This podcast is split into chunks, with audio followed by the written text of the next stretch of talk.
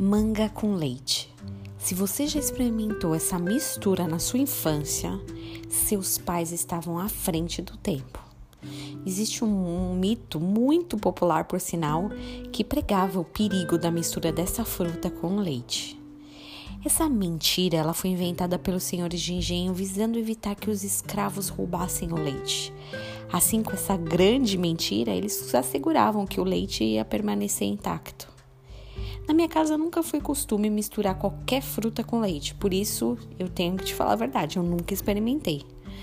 Essa história também é tão enraizada na vida das pessoas que eu acho que é difícil ter algum que tem vontade de experimentar a mistura.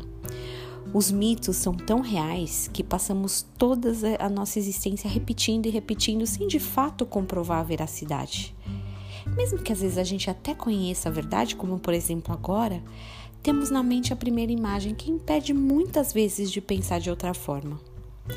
O perigo, porém, tá quando a gente fala além da comida, né? Você já pensou que é possível ter também esses entendimentos em relação à nossa salvação e o nosso relacionamento com Deus? Possivelmente você já ouviu, já até reproduziu uma frase: Ah, todos os caminhos levam a Deus. É uma frase bem popular, é repetida por tantas e tantas pessoas. Mas como será que se chegou a esse entendimento? Onde se registrou essa informação?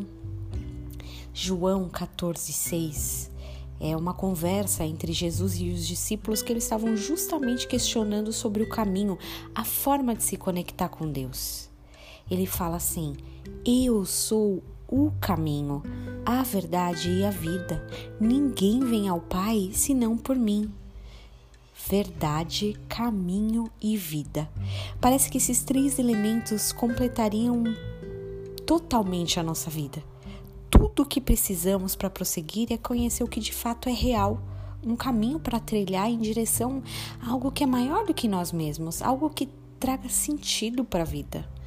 Jesus é esse caminho.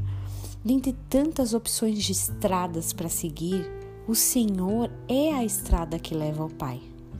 Jesus é a verdade que buscamos. Talvez você nunca colocou o nome de verdade no profundo abismo da alma, mas o fato é que existe onde, onde existe um grande buraco, esse grande buraco só pode ser preenchido por uma grande verdade e uma verdade que liberta, que é Cristo. E aí? Você tem acreditado em que até hoje? Que você tenha um dia abençoado na presença do Senhor.